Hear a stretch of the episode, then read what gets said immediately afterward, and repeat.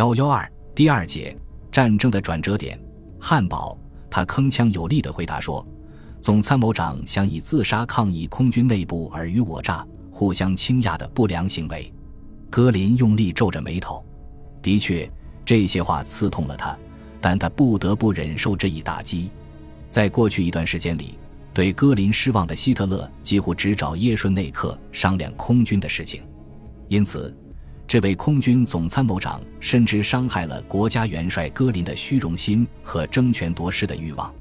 从斯大林格勒战役时开始，他们两人之间的矛盾就暴露了出来。那次，尽管空运作战失败的责任在戈林，然而他却全部推卸给耶顺内克。从那以后，俩人之间还发生过类似的事。耶顺内克感到自己携在希特勒和戈林之间，快要被挤扁了。一头是希特勒，他相信此人的天才；另一头是戈林，尽管他的生活作风是那么令人作呕，但作为一个军人，自己必须服从他的命令。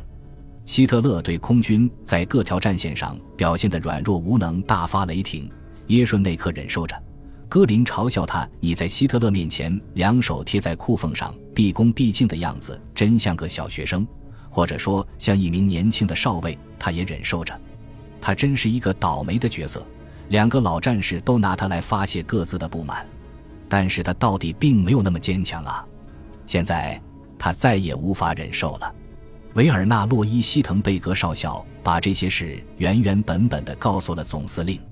戈林越听嫌越红，洛伊希滕贝格可没管这些，也不害怕，一口气把事情的原委全讲了出来。早在两三个星期之前。耶顺内克曾寻过一次短见，就在他举枪行将自杀之际，洛伊希滕贝格飞快跑上前去，从他手中把抢夺了下来。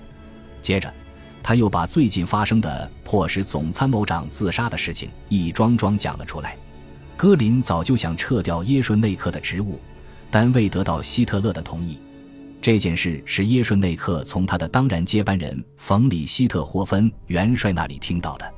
当这个计划遭到希特勒的反对而告吹后，戈林又假惺惺地拥抱着耶顺内克说：“你知道吧，我可是你的知心朋友啊。”此外还有一件事，耶顺内克对希特勒一向是无条件的服从，戈林却不然。他曾说：“元首的命令不必百分之百地执行。”听到青年军官讲到这里，戈林一脚把椅子踢翻：“这你怎么能给我讲这些话？国家元帅阁下！”这正是您所希望了解的全部真相。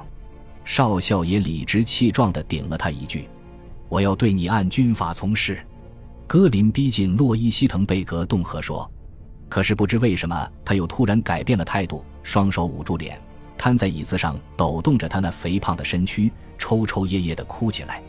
近来，国家元帅经常把这一套把戏表演给他左右的人看。自从斯大林格勒战役以来。”这位惯于玩弄权术的人物为许多事情苦恼着，一筹莫展。但是，如果把这种事情视为他将革面洗心，那可就大错而特错了。他觉得坏事都是别人干的，他自己什么都好。好，要统一空军的意志。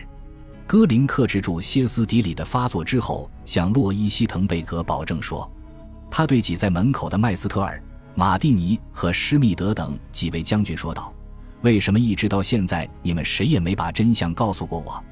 你们为什么不像这个年轻人这样做呢？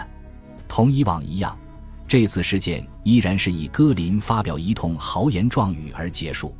只是洛伊希滕贝格在两天之后被调到某前线司令部，新上任的总参谋长也不是那位谋求得到总参谋长全权的里希特霍芬，而是金特科尔特恩将军。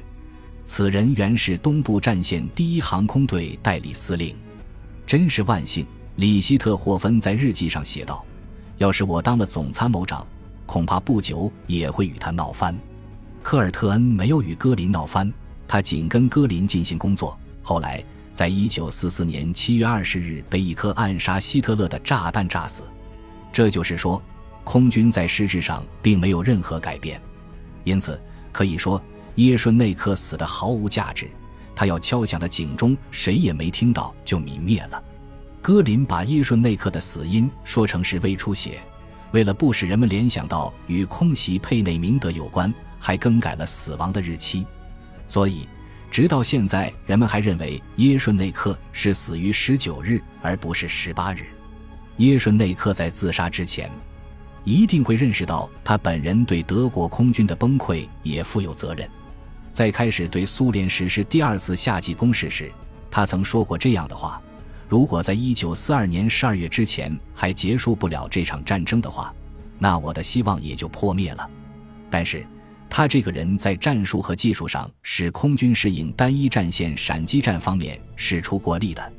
他最欣赏的是俯冲轰炸，他过高的估价朱八八等中型轰炸机的力量，忽视了研制四发重型轰炸机。他对那个使航空工业停滞不前的终止研制的命令未加以反对，同时，他对空军无法担负东西两面作战这一问题也未向希特勒提出过警告。耶顺内克在临死前几乎肯定清楚地意识到德国空军摆脱不了失败的命运。当时，空军已经掌握美国飞机生产计划的详细资料。连开头持否定态度的这位总参谋长也承认，英国四发重型轰炸机的大编队对德国是一个不容忽视的威胁。他常说，与这种实力相比较，斯大林格勒的悲剧就显得微不足道了。叶顺内克认为，现在是全力以赴保卫本土的时候了，于是他也成了加兰德和卡姆胡贝尔的同伙。这两个人当空军还在东线和南线战场浴血奋战的时候，就明确指出过来自西方的威胁。但是叶钦内克的这种态度没能贯彻始终。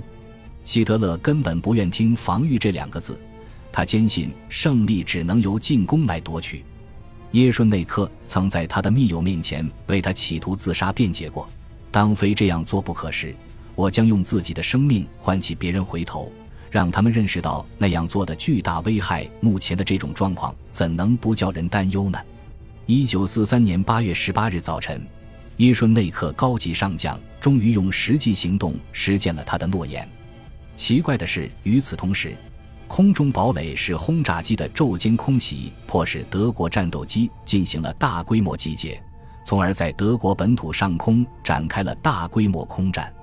德国本土空战是以美国空军大规模昼间空袭为一条明显界限而开始的。